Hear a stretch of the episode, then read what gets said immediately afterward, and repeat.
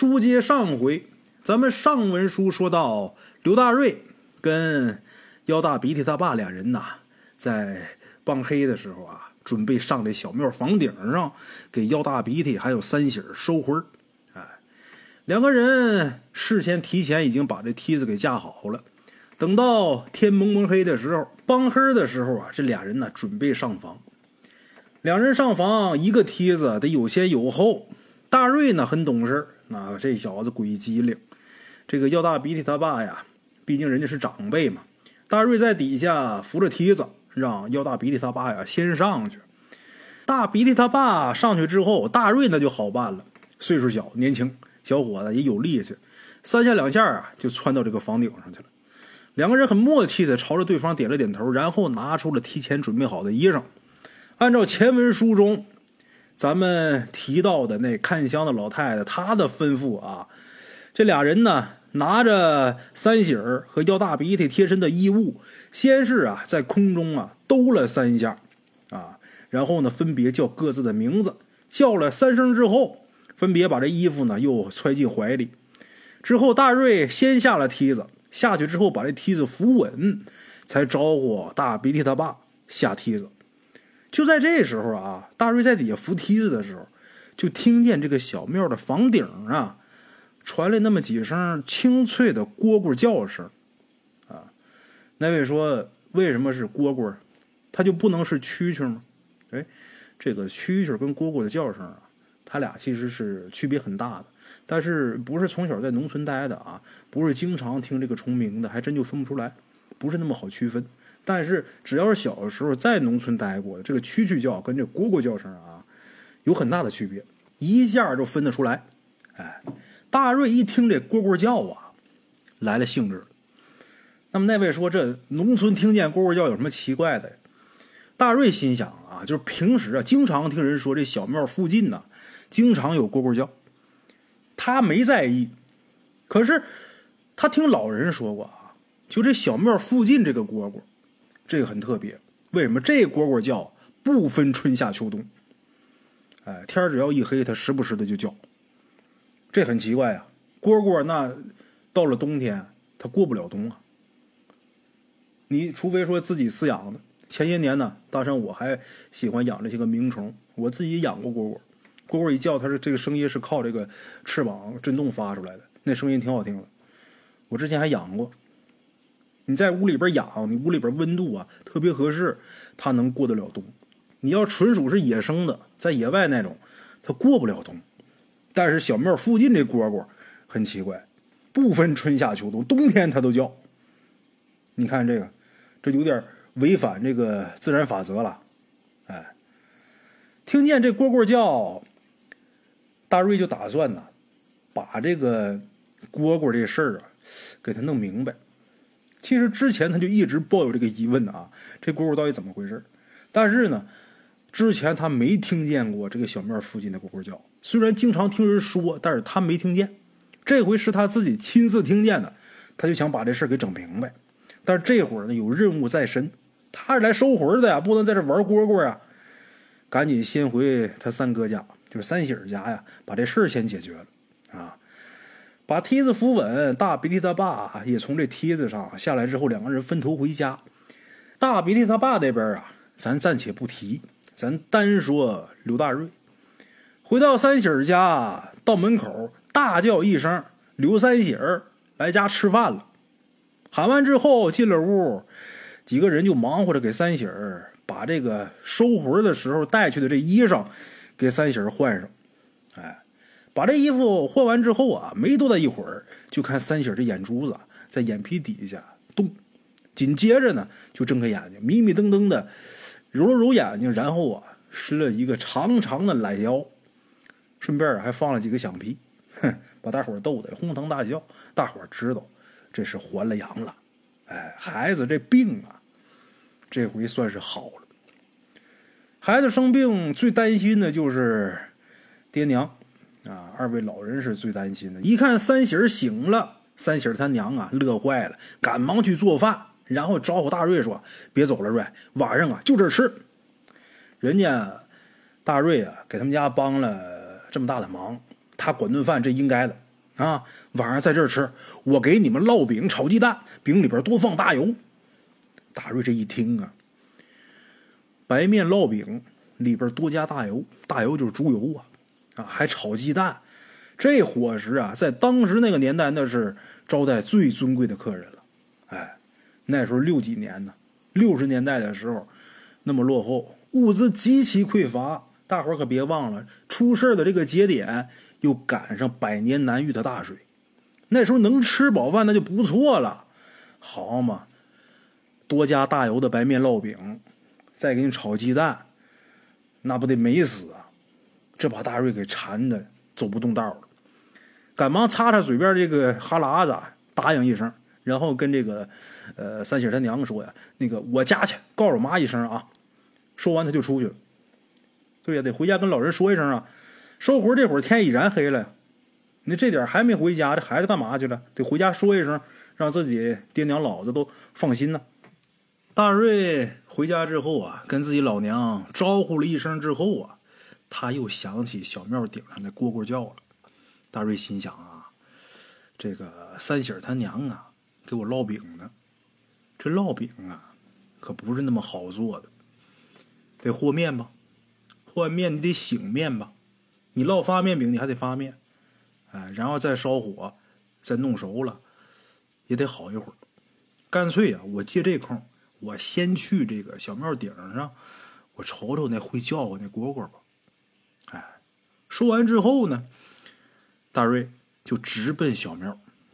刚从这儿回去嘛，刚给三喜儿收完魂他又返回来了。刚才大瑞走的时候啊，他就有心回来，所以说他们从打这梯子上下来，一个是有心回来，再一个是着急把这魂给送回去，所以说。之前支的那梯子还没倒开空给人家送去呢，他也是诚心没给送过去，因为他就打算再上去看看。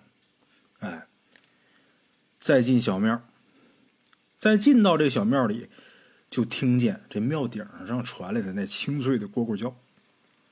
他借着这梯子，轻轻的、慢慢的往上爬，爬到这庙顶，到这庙顶上一露头，这蝈蝈叫声马上就停了。大瑞挺纳闷的，心想：“哎，他一虫子怎么知道我偷偷上来的？这玩意儿挺神奇啊！我这小心加小心的，我刚一冒头，他就不叫了。就这样上房顶转了得有三圈，也没找着这个蝈蝈的叫声是从哪儿发出来的，更别说看见蝈蝈了啊！上来之后连声都听不见了。这时候天已然大黑了呀，他又想起来昨天晚上。”这三喜儿让那会飞的人头给吓得都丢了魂这事儿，刚才哈有大鼻涕他爹在这儿啊，他觉着还没那么害怕，心里边挺踏实的。可是这会儿自己一个人，越想这事儿啊，越是起鸡皮疙瘩，想着想着头皮发麻，算了，赶紧下梯子。嗯，可是下去之后，他这回得把这梯子带走了吧，得给人送去了吧。下去，正准备撤梯子的时候，这蝈蝈叫声啊又起来了。大瑞心想：“我去他娘，叫叫吧，明儿再说吧，我扯胡吧。”这吓得江湖黑话都出来了。扛着梯子，疾步出小庙，然后把这梯子得先给人家送去，之后赶紧回三喜儿家，回去吃烙饼去。到了三喜儿家也赶巧了，这饼刚出锅，看着刚出锅这大饼啊，三喜啊这哈喇子都快淌裤裆里边去了。那可是正经的白面呢，在那个年头，一年你能吃着几回呀？这三喜他娘啊，这可是下了血本那年代啊，白面啊，那绝对是稀缺货。白面烙饼里边还加了那么多猪大油，再看这黄澄澄的这。大葱炒鸡蛋啊，好家伙，那还等什么呀？受不了了，吃吧！大瑞一口气儿啊，就干了半张大饼。那时候都是柴锅烙饼，柴火跟煤气呀、跟天然气呀、跟这个现在这个电磁炉啊，它烙出那个饼啊，味道绝对不一样。哎，这面里边掺那么多荤油，这饼烙出来特殊的香。吃这烙饼。就那大葱炒鸡蛋。吃完之后，拿着水瓢，快半瓢凉水，这一口气儿把这半瓢水喝下去，那叫一痛快呀！勾满好评之后，大瑞啊打算告辞回家，事儿也帮人家办完了，饭也吃完了，天儿又这么晚了，该回家睡觉了。打算告辞回家，一回身看见地上这葱皮子了。他吃的鸡蛋炒大葱，这大葱外面那层不能吃啊，得扒下来呀。这葱皮子，大瑞看见了，一看见这个啊，脑子里边突然间一转，哎，这蝈蝈爱吃大葱啊！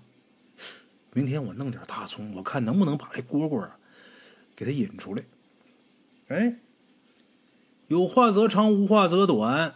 大瑞回家睡觉，这一夜无书，次日天明，大瑞。早上起来，偷偷的挖了几颗他老娘在自己家院子里边种的葱。临出门的时候啊，他老娘发现了，就问他：“哎，你拿葱干嘛去？”大瑞说：“啊，没事我吃着玩。”他娘笑了，一边笑一边骂：“这孩子，你吃饱了撑的吧？那玩意儿吃多了多烧心呢。”大瑞没接话，掐着这把大葱啊跑了，直奔村中小庙。哎，到那儿之后，上了房顶，把这葱啊。放在最显眼的地方。这房上啊，没什么好藏身的地方。大瑞就寻思：我把这葱放这儿，然后我没地方猫着，这蝈蝈看见我，它也不能出来。这怎么弄呢？不能放这房顶正中间，我得把这葱啊放到这房顶边上。这么的，我在下边。这蝈蝈要是出来吃这葱，我在下边能看见。哎，就这样，大瑞把这葱啊又挪了个位置，安排停当之后，下了房就躲在靠边能看见这房边上那角落里边就等着。这一等等半天，等半天也没动静。大瑞那时候岁数还小啊，这年轻人咱说一般都没有什么耐心，等半天也没动静，又等了一会儿还没动静，受不了了。大瑞骂骂咧咧的就溜达去，了，这一跑一疯，这时间可就到了傍晚了。这一天也玩累了，准备回家的时候，大瑞呀又想起了这小庙房上那葱了。就这么的，他没直接回家，又奔这小庙来了。这时候天已经快黑了啊，壮着胆子到这个小庙近前，哎，然后打这一看房顶啊，这会儿没黑透。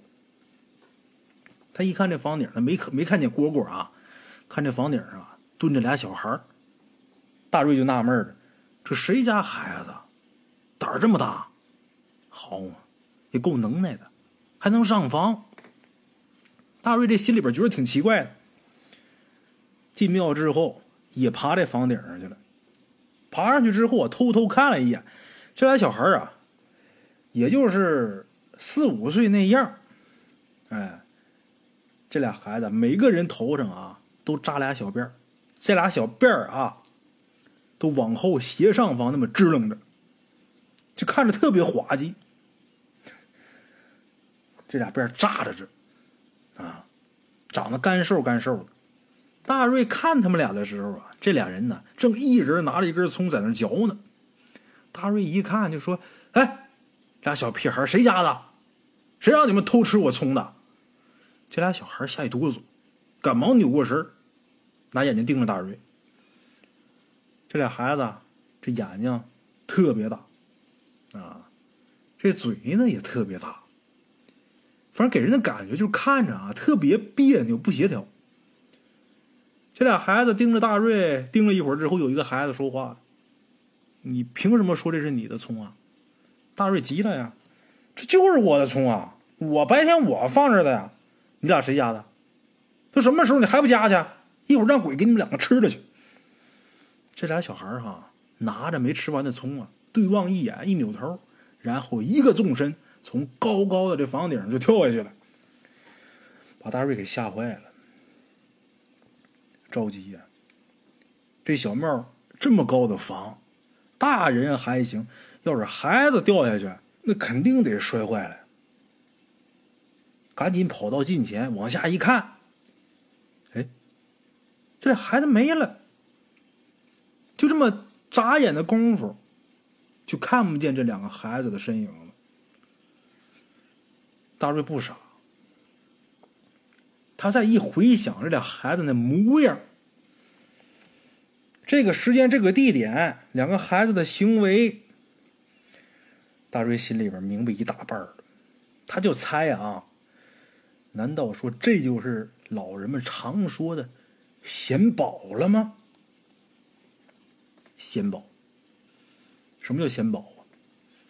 过去咱说有些宝贝埋在地底下，哎，他在地底下埋着，谁也发现不了。但是这个宝贝在地底下埋时间长了，它也有灵气。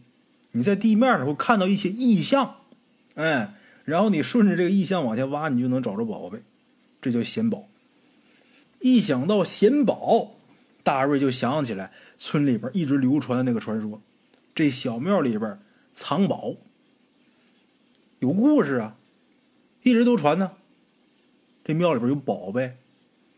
听说当年这坏人盗宝杀人，那为什么还会显宝呢？难道说当年这地底下埋的宝藏不止一处吗？那些坏人来了之后，只挖走一部分，剩下这一部分，他显像了。哎，该找我刘大瑞发财。他是这么想的啊。就这样，大瑞回家了，没继续在这待。一是害怕，二是在这待也没用。这会儿，刚才那俩小孩也不见了，啊，那俩小孩列位想那造型啊，大眼睛，大嘴，扎俩小辫儿，那就是蝈蝈变的，那样子就跟蝈蝈一样。蝈蝈大眼睛大嘴，上面有两根那触须，啊，这会儿也看不见那俩小孩，也看不见蝈蝈。我在这儿再继续研究也没有意义，我回家，回家研究去。研究什么呀？研究怎么能逮着这俩蝈蝈变的小孩。想到这儿，大瑞兴奋呢，嘿嘿，行，我这辈子没白活，啊，可看见稀罕玩意儿了。哎，这玩意儿谁见过？蝈蝈能变成人？但是大瑞啊，回到家以后想了半宿，他也没想出来怎么能抓着这俩显宝的蝈蝈。这事儿半宿没研究明白，下半夜去他地，不想了，睡觉。睡醒之后啊，第二天吃完饭，出去溜达，一边溜达一边还寻思这事儿，我得怎么弄？哎，在街上转悠的时候，在街上溜达的时候，他就碰见了他们村里平时啊最爱逮鱼、摸虾、抓兔子、掏鸟的能手。这人有个外号，叫什么呢？网兜子。你们想想啊，网兜子，嘿嘿，听这外号啊，就知道。这是一个捕猎能手。这网兜子，在那个年代，在这个村里，那是个奇人。下河逮鱼，地里边抓兔子，无所不能。不管什么时候，你别管是好年景还是坏年景，他们家啊，永远有吃不完的野味儿，有喝不完的酒，还有卖不完的空酒瓶子。哎，网兜子四十来岁那会儿，光棍一个人。无儿无女，也没媳妇儿，性格很孤僻。但是老话说，秦桧还仨朋友呢。这网兜子虽然说这性格挺孤僻的，但是呢，也有个好朋友，谁呢？村里的大仓。哎，他们俩合得来。大瑞看见网兜子，这脑袋呀，突然间啊，闪过一道亮光。俺网兜子厉害，抓什么都厉害。我问他呀，怎么逮蝈蝈啊？赶紧上前打招呼，问网兜子：“兜子哥，蝈蝈怎么逮呀？”啥？蝈蝈？蝈蝈？就就就那个那个虫子蝈蝈啊？啊，对。你小子没正事儿啊你？你弄那行子干嘛呀？你说你，那你吃它它没肉？那玩意儿还咬人，你说你抓它干嘛呀？你要是抓着玩的话，抓一个俩的，你弄个小网兜扣就得了呗，用小网兜逮呗。大瑞心想：小网兜你弄两个大麻袋未必能装得下。乐了，行了，那个网兜哥不用你了。说完走了。大瑞这一出给网兜子还造直懵，那怎么我说的不对还怎么？那抓蝈蝈可不就弄个小网就抓了吗？他可不知道大瑞看见那俩蝈蝈，好，还能变形，高达、擎天柱、变形金刚啊，那是。大瑞在街上晃了半天，也没想出好主意，也没问出什么好办法。东家走，西家窜，看见谁家这个门前呢种着葱啊，他就偷着拔两颗。转悠一大圈他弄了有一大把葱。哎，他觉得还是这招好使。昨天晚上我亲眼看见那俩小孩在那吃葱啊，他还是得意这口啊，掐一大把葱，又奔小庙去了。到了小庙，一下全都放到昨天晚上他放那个墙角上了。这会儿时间也不早了，在这等着，等到傍晚，那俩小孩又来了，还是昨天那俩小孩又来吃葱来了。可是大瑞一上前，这俩小孩啊理都不理，转身就往房下跑。一连两天啊，咱们检验解说都是这样，一点招没有。你人一露头，一看见你，人就跑了，往地上一蹦就没有了，你找不着啊。大瑞啊，很困惑啊，看来即便是这个贤宝，可能也不是我自己的财。这事我得找个人问清楚，到底怎么回事怎么才能逮住这蝈蝈？想弄清楚个所以然。哎，找谁呢？大瑞就想到了老祖家村里边岁数最大的，知道的事儿最多。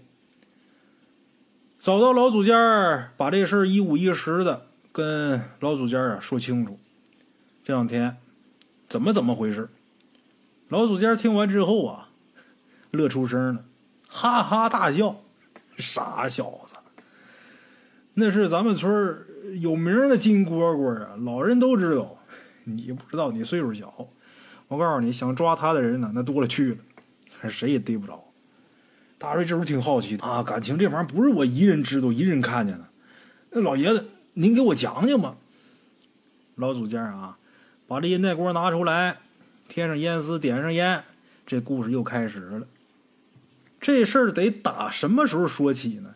得打老祖家小的时候，他小时候就听过这个金蝈蝈的故事。相传啊，当年村里边有富户。祈愿还愿的时候呢，就给这个小庙里的菩萨呀供奉了一对鎏金的蝈蝈，也有说是纯金的。老祖家小的时候听老人们说，这对金蝈蝈，能有半拉小拇指那么大吧，做的是栩栩如生。后来庙里有个小和尚贪财，就盯上这对金蝈蝈了，找机会把这对金蝈蝈就给偷了。偷完之后。咱说稍微有点脑子的，也不能把这东西放身上啊！啊，这个贼和赃得分开。哎，他就把这对金蝈蝈啊，就给塞到这个庙墙上的砖缝里了，然后拿泥呀把这缝又给堵上了。他心想这事儿啊，肯定得查，但是不管他们怎么查，只要找不着这些赃物，他们就拿我没办法。之后等过三过五的，有朝一日我再把它拿出来是卖还是怎么着？哎，怎么都行。可是他把这个金蝈蝈给藏好之后啊，过后这小和尚真过了好长时间，再找就找不着了。这俩金蝈蝈就不知道哪儿去了。他记得清清楚楚的，第几块砖，哪个缝他干这个事儿啊，他藏赃物那地方，我估计他记得呀。得比他记他爹妈的岁数记得都牢吧，所以说绝对不会说记错地方。但是这对金蝈蝈就很奇怪，就不翼而飞，就是找不着了。哎，再后来呀，年深日久，这对金蝈蝈呢，也不知道在这小庙墙里边听了多少年经，又受了那么多年的供奉，慢慢的可就有了仙气儿。渐渐的，在晚上就能听见这个庙墙里边。有蝈蝈叫，哎，再后来呀，这个庙的院子里边长了一棵大倭瓜，长了个倭瓜藤，这倭瓜藤它得开花啊。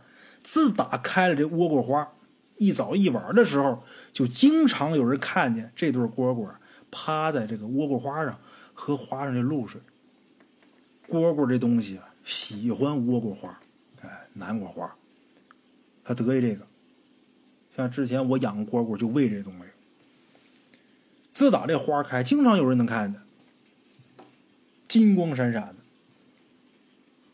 就比那倭瓜花还亮。有人就想抓这对金蝈蝈，可是只要有人走近了，这对金蝈蝈啊，往这倭瓜藤里边一蹦，你就多少人找多少遍找不着。后来大家伙就传这对金蝈蝈是有道行，这话一传出来，也就再没人打他们主意了。倒不是说对这一对蝈蝈多么敬畏，大伙准知道抓不着。所以呀，也就不费那个劲了。日复一日，年复一年，老百姓啊，对这对金蝈蝈也就习以为常了。